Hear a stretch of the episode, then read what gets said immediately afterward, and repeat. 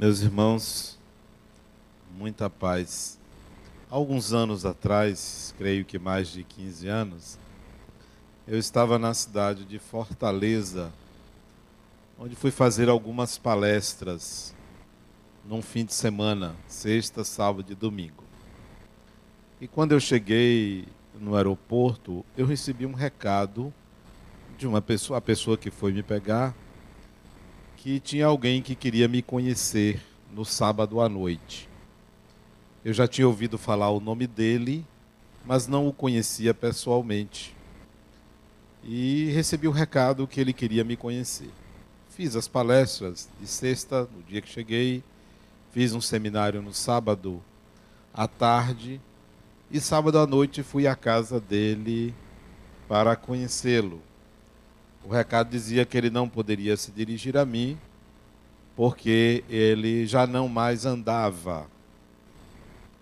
Ele tinha uma doença chamada esclerose lateral amiotrófica, uma doença que atinge o neurônio motor e a pessoa perde gradativamente a musculatura e desencarna geralmente por asfixia. E eu fui então conhecê-lo. Uma casa muito grande. Ele já estava numa cama de água é, para flexibilizar mais o seu corpo. Mas para me receber, colocaram ele numa cadeira. Ele só movia o rosto, o corpo todo era imóvel do pescoço para baixo mas ainda falava.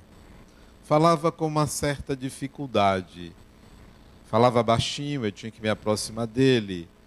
Ele deveria ter quase 80 anos de idade. Creio que uns 70 e alguma coisa. E ele disse que queria me conhecer, porque eu havia escrito um livro que chegou às mãos dele. Ele leu, gostou de algumas ideias e sabia que ia morrer, queria me passar as ideias dele a respeito da vida. Nada tinha a ver com o livro que ele tinha lido. É como se ele quisesse passar para alguém os conhecimentos que ele tinha. E ele escreveu, pediu à secretária dele que escrevesse essas ideias numa folha de papel, dez ideias centrais da vida. Que ele queria que eu lesse e conversasse com ele. E nós ficamos conversando longamente. Eu saí da casa dele quase uma hora da manhã para ir para o hotel. Conversamos muito, muito. Ele explicava o que ele pensava da vida, o que motivava ele a viver, o significado da encarnação dele, ele era espírita. O que ele fez na vida dele, ele era da Receita Federal, trabalhou como. Eu esqueci o nome. Na Receita Federal tem técnicos e tem auditores. Ele era auditor da Receita Federal, trabalhou muitos anos, se aposentou, dedicou boa parte da sua vida ao Espiritismo e ouviu falar de mim porque eu citei o nome dele aqui em Salvador, numa palestra que fiz, isso há muitos anos atrás, que eu aprendi o Espiritismo é, e ele fez um curso básico lá no Ceará. E esse curso básico veio para Salvador e eu fui aluno desse curso básico e eu citei o nome dele. Por isso que ele ouviu falar do meu nome, porque eu citei o nome dele. Veja como são as coisas. Se a gente fala em alguém, a depender do que a gente fala, isso chega aos ouvidos da pessoa. Então, isso também, é, além dele ter lido o livro, ele queria me conhecer. Mas o que eu me lembro era o sentido da vida. Ele tinha consciência plena da imortalidade, não se preocupava com a morte, sabia que mais dia menos dia iria desencarnar. Ele veio a desencarnar depois desse encontro que ele teve comigo, mais ou menos um ano depois ele veio a desencarnar. O caso da doença, a doença já estava com ele, creio que 14 anos, 12 ou 14 anos de doença, o corpo já não suportou mais, ele desencarnou. Mas eu me lembro dele conversar comigo sobre o sentido da vida, o significado da vida, o viver. Que o ser espírita deu a ele uma dimensão maior do que é a vida. Era um homem religioso, mas ao mesmo tempo não apresentava um caráter de piegas naquele momento. Não apresentava-se nada de é, que o levasse a, a uma ideia de salvação. O que ele fez, ele faria de novo. Não estava preocupado com é, julgamentos. Ele aqui tinha um amigo em Salvador que era meu amigo, chamado Luiz Gonzaga Pierre, que desencarnou. Francisco Bispo também, eles se conheciam, eram amigos, se falavam. E o meu nome aparecia nas conversas como uma pessoa que era um pouco perturbado. Olha como aparecia meu nome. Por que, que eles me achavam bem-vindo sem me conhecer? Achava que eu deveria ser um pouco perturbado. Porque quando eu entrei no Espiritismo, eu era muito jovem. Eu tinha feito 21 anos quando eu passei a frequentar uma instituição espírita e eu cheguei no centro espírita. É, as pessoas eram muito mais velhas. Eu era universitário, engenheiro, tá, fazia engenharia, tinha cabeça aberta, pensamento pragmático. E eu vi que o centro espírita, as cadeiras eram antigas, fixas no chão. E eu fiz um movimento para tirar essas cadeiras e botar cadeiras soltas. E bem-vindo soube disso, que eu era uma espécie de carbonário. Carbonário um indivíduo incendiário. Porque eu dizia que aquilo tudo era velharia, que aquilo que o centro espírita deveria é, ser mais moderno. E só tinha velho, e eu tinha essas ideias. Então, a minha perturbação era por ter essas ideias, só porque eu dizia que as cadeiras deveriam ser soltas. Só por isso eu era perturbado. Você veja a mentalidade da época. E bem-vindo me falou disso. Olha, a primeira vez que eu ouvi falar no seu nome era que você queria incendiar um centro espírita. Porque a, a, a, o apelido de carbonário foi Pierre quem deu. Né?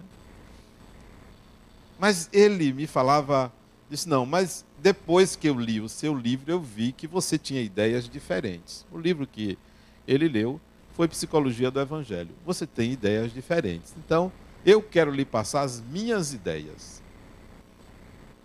Até foi escrito um livro da história da vida dele, e nesse livro tem uma citação do meu livro. E bem-vindo é o nome dele, bem-vindo, Melo. Ele dizia para mim: olha, a vida é preciso ser vivida. Se o ser humano não viver, se omitir, não arriscar, não ousar, se o ser humano se prender à religião, ele não vive, ele obedece. E ele, espírita convicto, me falava isso. Que ninguém deve ser prisioneiro de uma ideia qualquer que fosse uma ideia no sentido religioso. E eu me lembro que muita gente quer saber o sentido da vida. E bem-vindo me disse esse sentido. O sentido da vida é viver. Não tem, absolutamente não tem para a sua vida nada que seja maior do que eu preciso viver. Eu não posso me ficar prisioneiro em casa, reprimido por alguma coisa, é melhor viver. É melhor usar.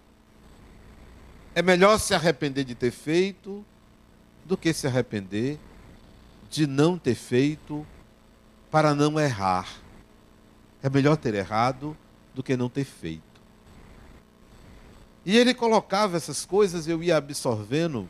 Foi uma longa conversa. A conversa de um sábio para um ignorante. O ignorante era eu, o sábio era ele. E eu ficava me perguntando por que o interesse dele em passar isso para mim. Ele não passava para outras pessoas, era para mim. E eu o conheci naquele dia. Interessante isso. Parecia que ele queria perpetuar as ideias. Depois, alguns anos depois, eu li um livro com o título O Mito do Significado. O Mito do Significado. Que é o mito do significado da vida. Todos temos mitos. E todos temos um mito para a nossa vida. Mito esse que veio geralmente dos pais. Os homens, o mito é o sucesso. As mulheres, o mito é a família. Em geral. Os homens, em geral, o mito contém o poder, o domínio, o ter sucesso na sociedade, o vencer, o estar em primeiro.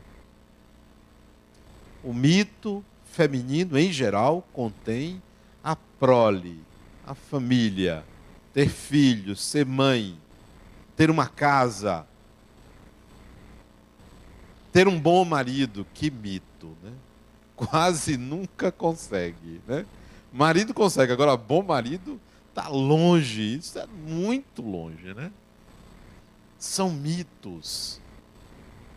Eu me lembro que minha mãe dizia para os dez filhos que todos teriam que ser os melhores.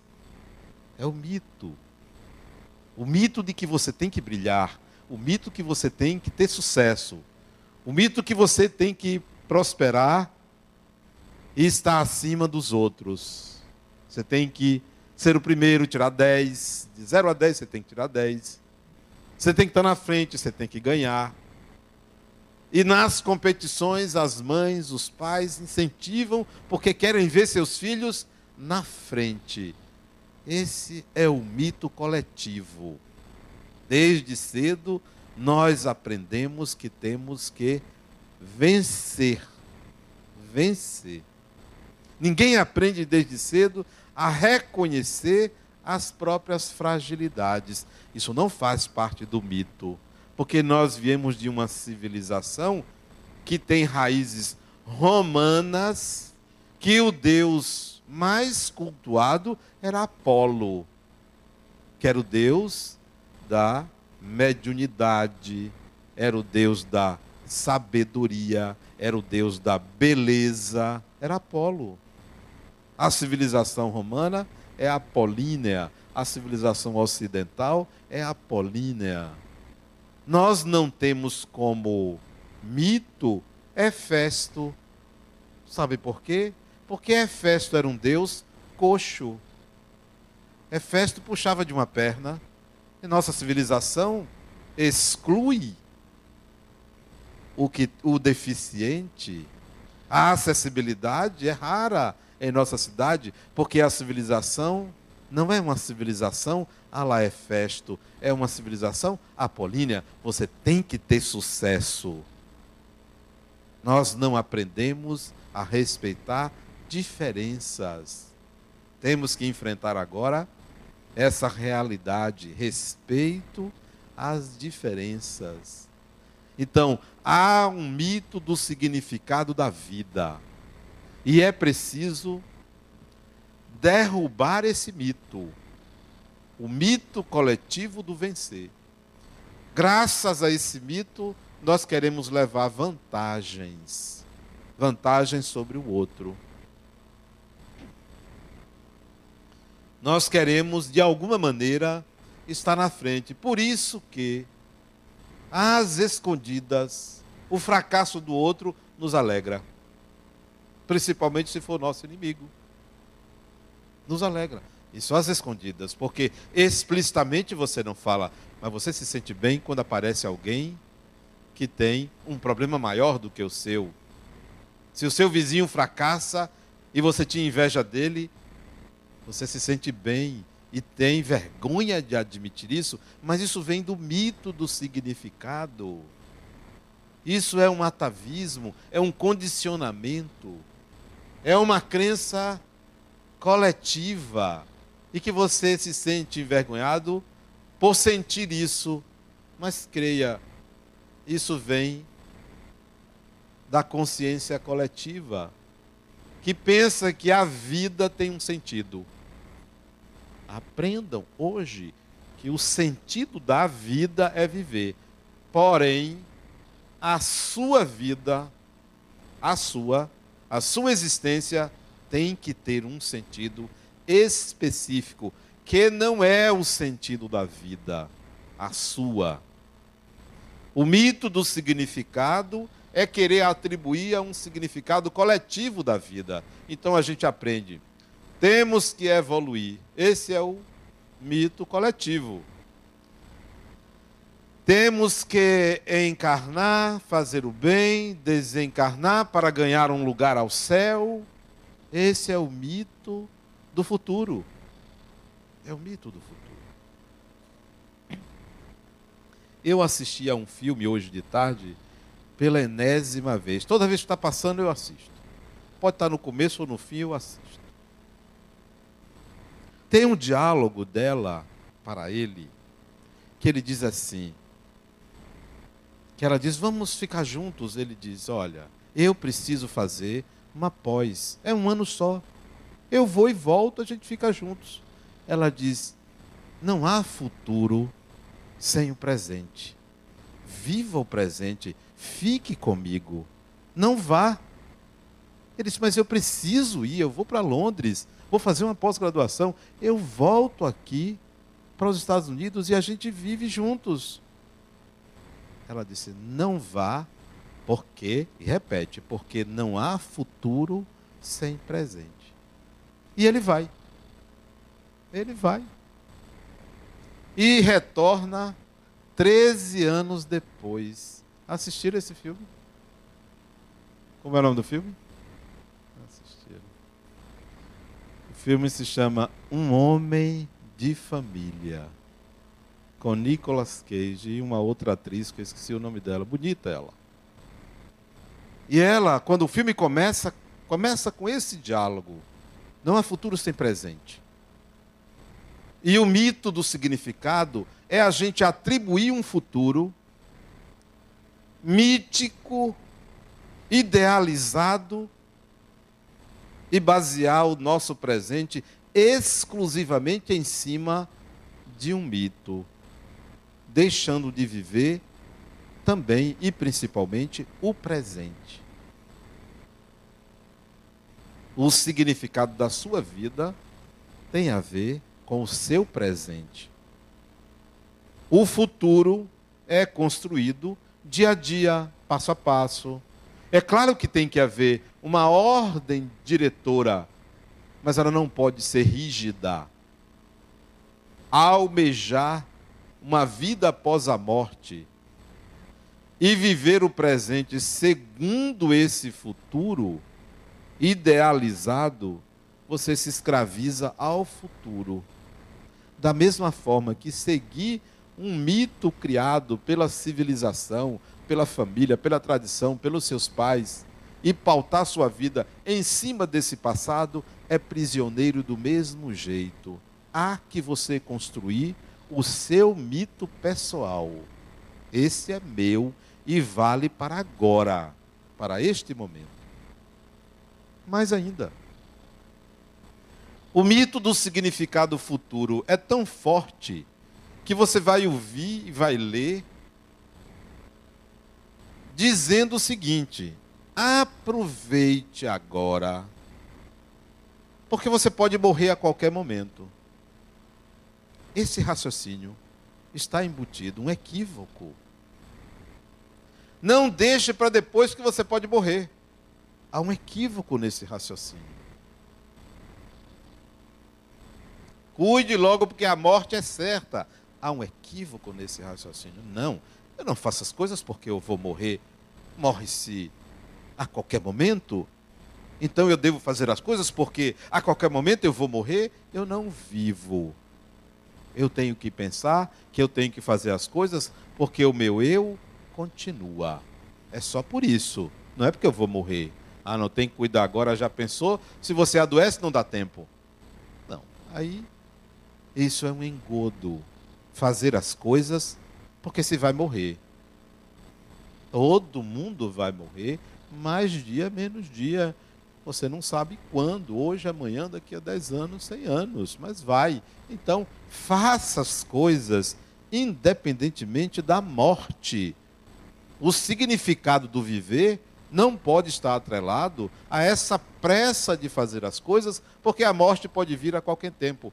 Esse era um raciocínio que vem da tradição religiosa, de dizer: olha, você vai ser julgado na hora da morte. E vocês rezam pensando assim, na hora da morte. O Pai Nosso está lá, na hora da morte. O juízo final está na consciência coletiva de todo mundo. Um juízo final, um julgamento lá ele, porque eu não vou ser julgado. Porque o meu julgamento se dá indistintamente do tempo. Não vai ter um momento lá adiante, morreu, vem cá. Tem aqui sua ficha. Olha, você fez isso, fez aquilo, fez isso, somou, dividiu, multiplicou, tem atenuantes, agravantes, vá para cá. Do lado de cá é o lado do sofredor. Ah, você, ó, eu me lembro que você fez isso, vá para o lado de lá. Não existe isso. Só existe para aqueles que constroem uma realidade psíquica dessa maneira. Aí vai ser julgado. Sabe por quê? Porque do outro lado tem muita gente que se aproveita da credulidade coletiva para instalar tribunais de julgamento. Até isso tem. Não tem conto do vigário? Aproveita-se de quem? Dos ingênuos, dos ambiciosos, cai no conto do vigário. Pois do outro lado tem o conto do julgamento. Pega aquele culpado que se sente culpado, ou aquela que se sente culpada, entra aqui e vai se submeter a esse tipo de tratamento. É preciso dissolver essa ideia de que até a morte você tem que fazer alguma coisa para se salvar, porque você será julgado. Esse é um mito. A vida tem que ser vivida pensando-se na continuidade que você vai precisar do que você integrar ao seu ser, ao seu ego, as experiências que você está vivendo. Você vai precisar disso. Para quê? Para viver novas experiências no além, depois que voltar. Não é porque você será julgado, você vai precisar. O seu eu precisa. Você vai reencarnar de posse daquilo que você está integrando ao seu ser a cada experiência. Não é porque você vai morrer que você tem que fazer caridade, não. Você tem que fazer caridade porque você tem que aprender a solidariedade, a bondade. É só por isso. Não é porque isso vai ser pesado na balança depois da morte. Não funciona assim. É o mito do julgamento final, do juízo final. Aí você desencarna, porque você vai desencarnar antes de mim, você desencarna. Chega do outro lado, encontra um julgamento e diz: É, Adenal estava errado, tem mesmo. Tem porque você acredita. Se você acreditar, você se submete. Não, eu não vou me submeter. A pessoa vai, eu vou passando e vem alguém, senhor, toma aqui uma revista de presente. Ora, aquilo é uma forma de você fazer uma assinatura. Não, não é presente. Mas você é envolvido. Se aqui é assim, imagine do outro lado que espertalhões tem dos dois lados. E ingênuos tem também dos dois lados. Então, vamos dissolver esse mito do julgamento. Deve-se viver sem essa ideia. É possível, mas tem pessoas que não se sentem seguras, não se sentem seguras, se não pensar assim: eu vou fazer o bem, porque Deus me protege. Não se sentem seguras sem esse pensamento, sem a necessidade de uma proteção. Proteção para quê? Para a própria crença no contrário de Deus. Porque se você pede proteção a Deus, é para algo contrário a Ele.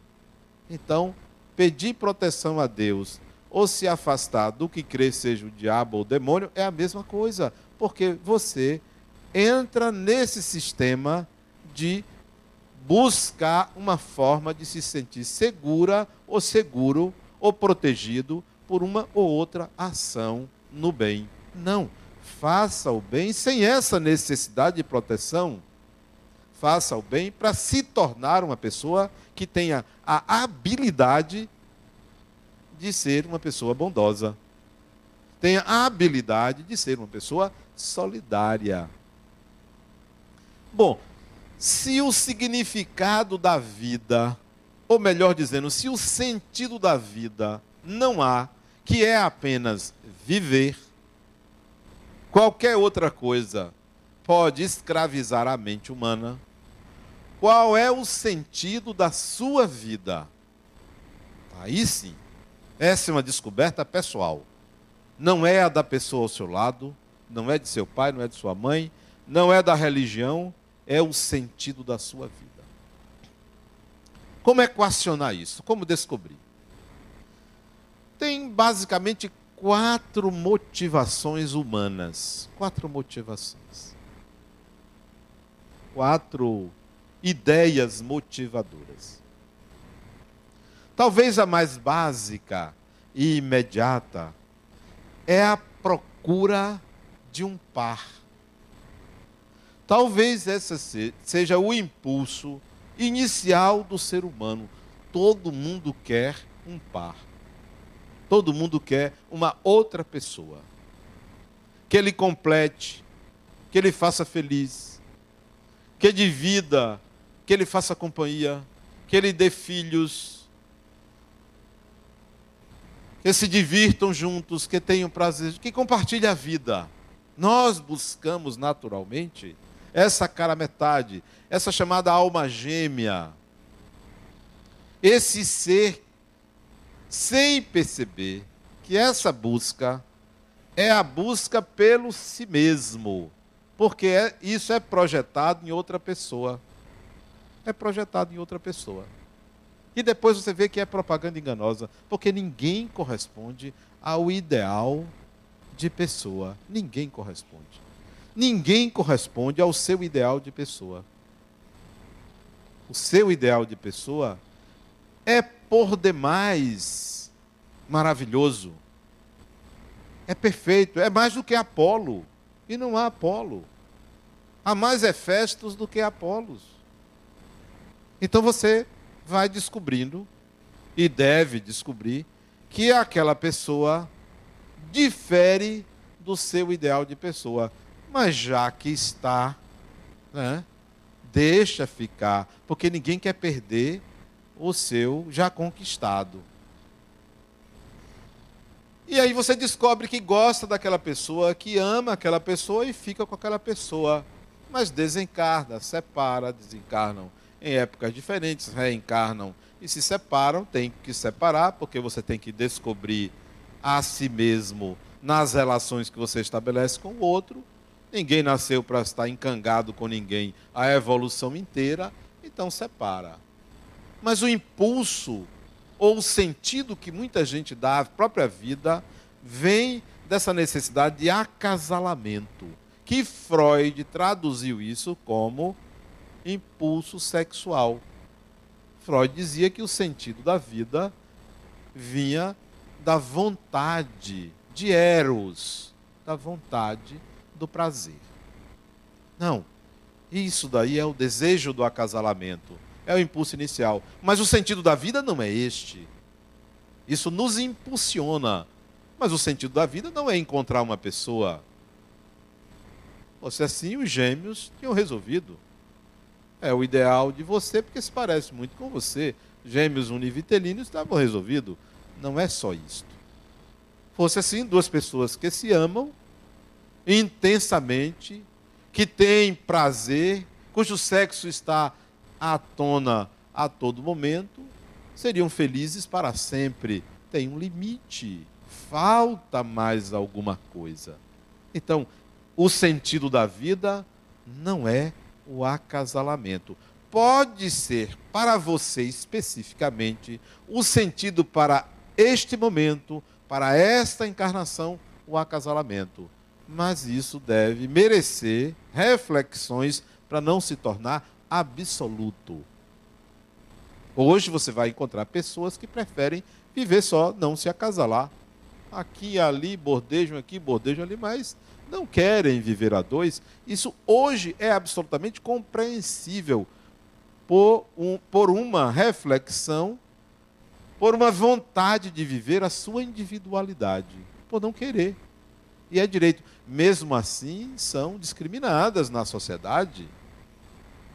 Outro dia, uma paciente minha disse: Adenal, tem um homem que está me paquerando. Ah, que bom, Fulano, você está precisando, viu? Você já está passada, né? Aí ela disse: tem um problema. Ele disse, é casado? Ela disse: não, ele é solteiro. Disse, que bom. Mas ele é solteiro, ele tem 42 anos e é solteiro. Deve ter algum problema. Né? E ela me perguntou: será que é gay? Eu disse: isso não é um problema é um problema para você. Mas ele não é um problema ser solteiro ou ser gay. É a discriminação.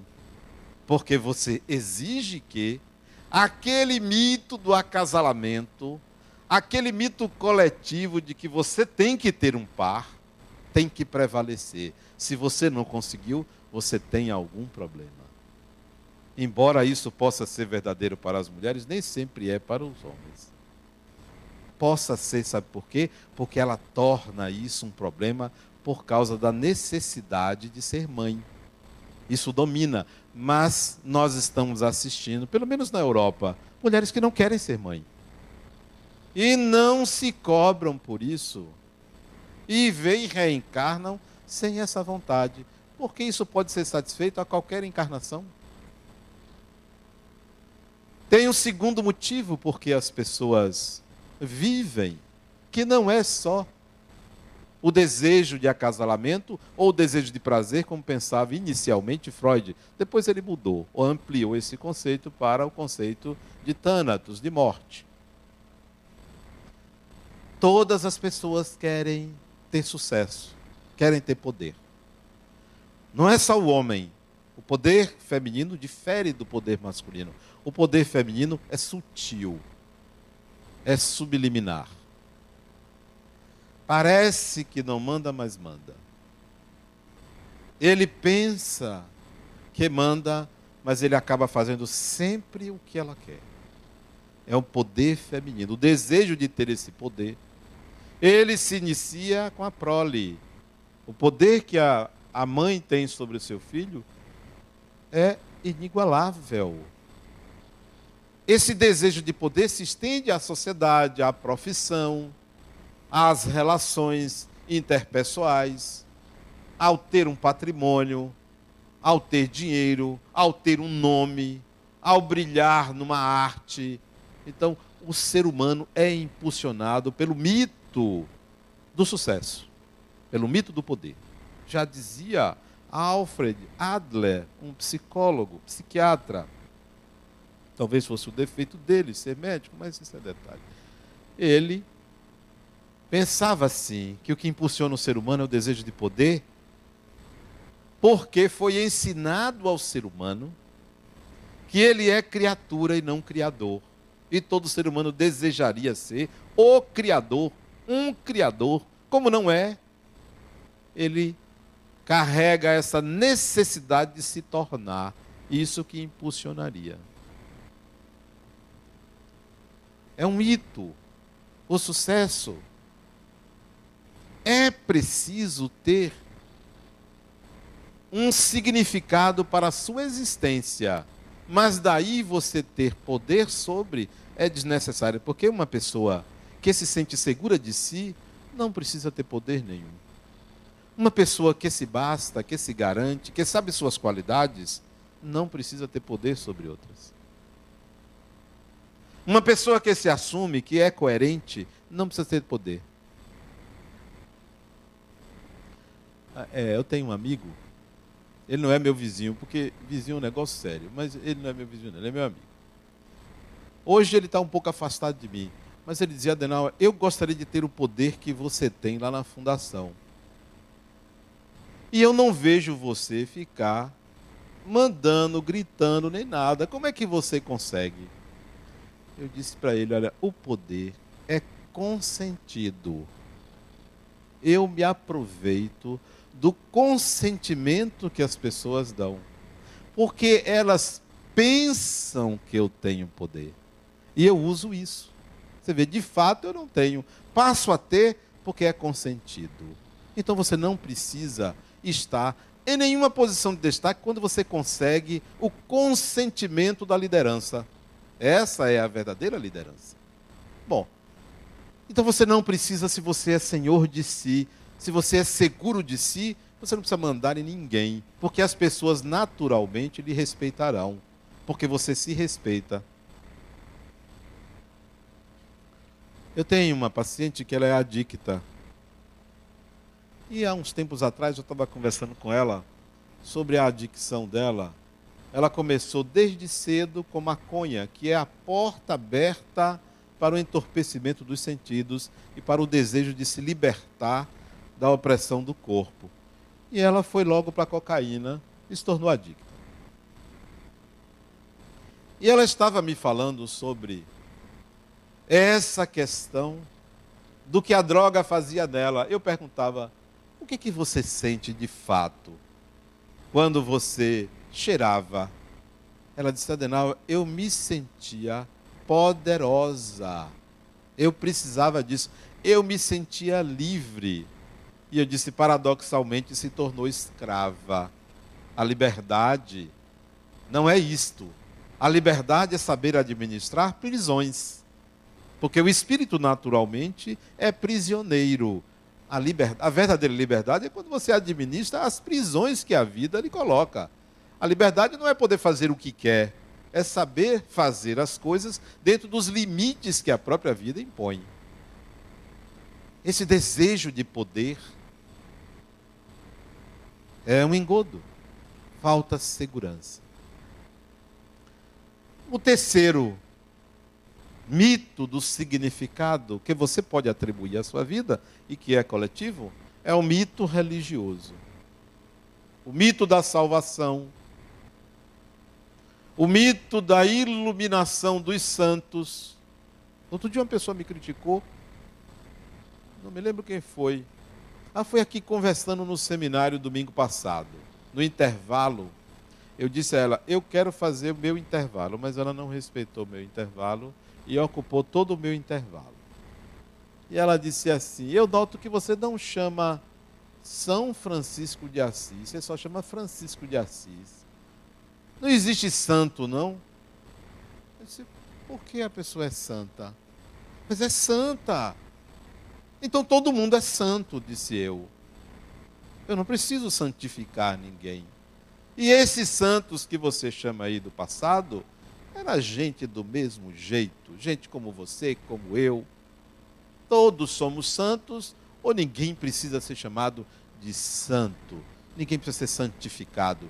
É o mito da iluminação ou da santificação. É o mito de encontrar um lugar depois da morte em que você estará à direita de Deus Pai. É um mito. Não. Fulano foi para Jesus. É o mito religioso. Cadê seu pai? Ah, o pai dele está com Deus. Papai do céu levou. É o mito religioso. Não há um pragmatismo para entender a vida fora de um sistema que nos escravize e que leve a nossa vida dentro de estreitos limites onde a culpa vai aparecer. O mito religioso, ele carrega 99% da humanidade. Cada um tem a sua teoria, cada um de nós pensa de uma forma, cada um de nós teme de um jeito. E, e temente a Deus é uma expressão que era muito utilizada e ainda é utilizada. Os evangelhos gostam de usar, fulano é temente a Deus. Então, é o temor, é o mito do significado religioso de que sua vida tem que ser pautada em cima de princípios, porque senão, senão, como sair disso? É o quarto motivo. Se o primeiro é o acasalamento, o segundo é o desejo de poder, e o terceiro mito é o mito religioso, o quarto qual é? Qual é o quarto mito? Qual é o seu mito, então, real, adotado por você, consciente? É preciso dissolver, desconstruir esses mitos para construir um próprio. E custa isso. Custa muito é solitário. É solitário. É difícil. Porque você vai se insurgir contra o status quo, contra o que domina, contra a consciência coletiva. Eu assisti uma reportagem outro dia da Universidade Zumbi dos Palmares, em São Paulo universidade só para negros.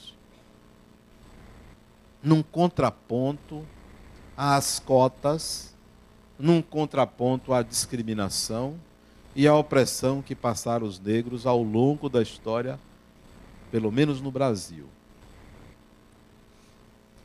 E o reitor deu um depoimento fantástico, né?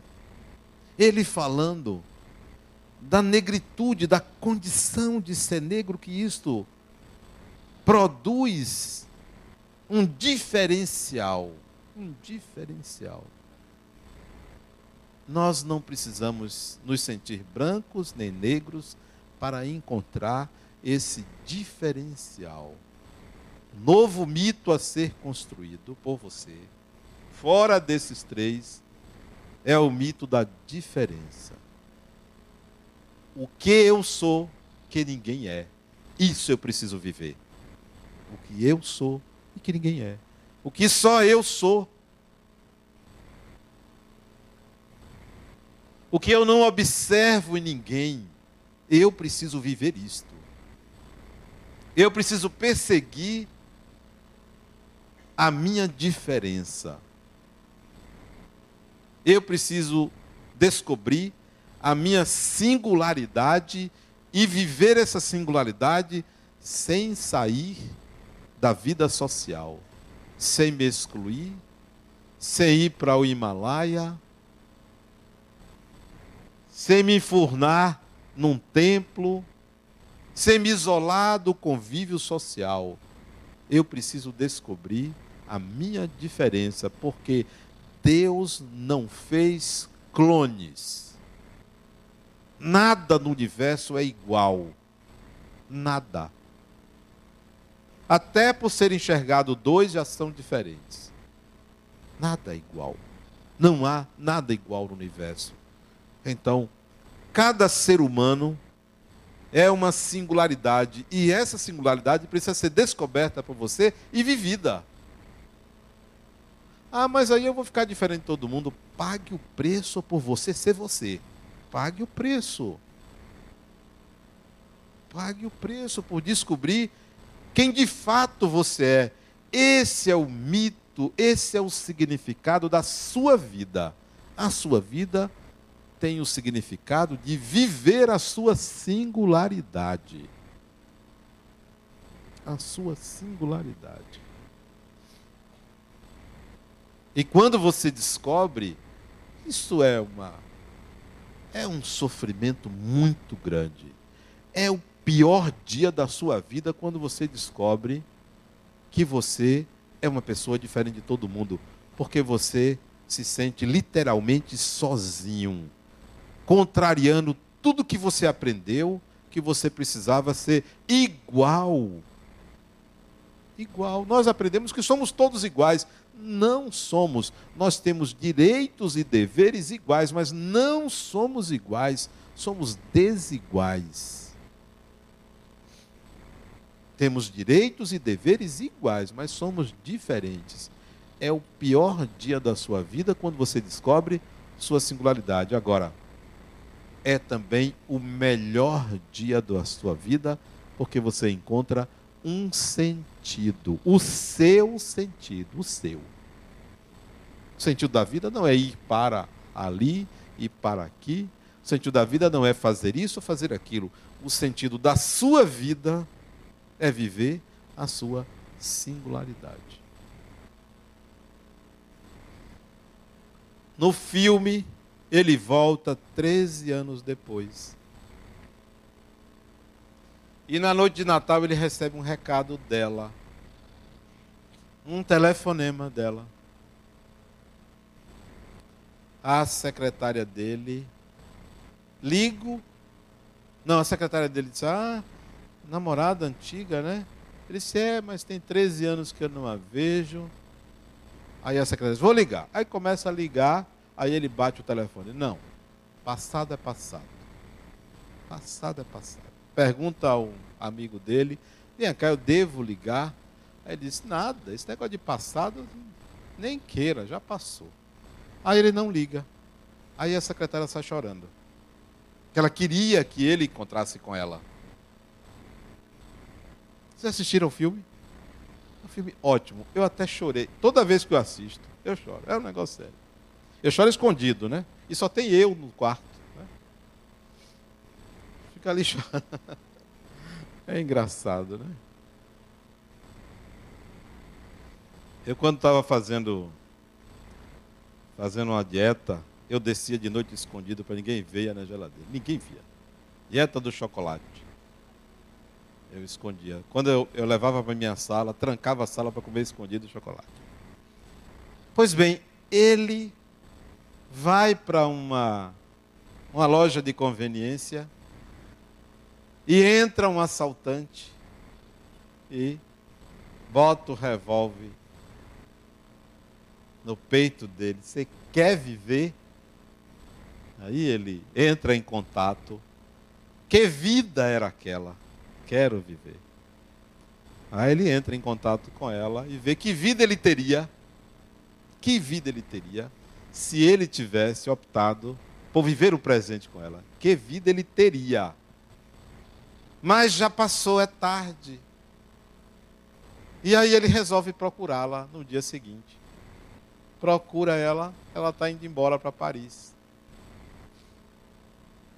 Aí ele disse, me queira. Ela disse, que nada você. Não quis ele. Aí ele apela. Teríamos uma vida assim. Temos dois filhos. Um se chama tal, outro se chama tal. Aí apela para é, o mito dela. Quando ele apela para o mito dela, ela quer. Nós entregamos aos outros o mito do outro, mas não podemos renunciar ao próprio mito. Porque você acaba vivendo o mito do outro. Vou me casar porque você quer. É o mito do outro. Vou me casar porque eu quero. E coincidentemente você quer. Ai de você se você não quiser. Não renuncie ao seu mito, mesmo entrando no mito do outro mesmo entrando no mito coletivo, não renuncie ao seu mito. E dentro dele coloque: eu tenho que viver o meu mito, o meu significado, porque o meu eu continua. Para sempre continua. Eu sou um espírito imortal, então eu tenho que viver o meu mito. Quanto antes melhor, não porque vou morrer, quanto antes melhor, porque serei mais feliz. Muita paz.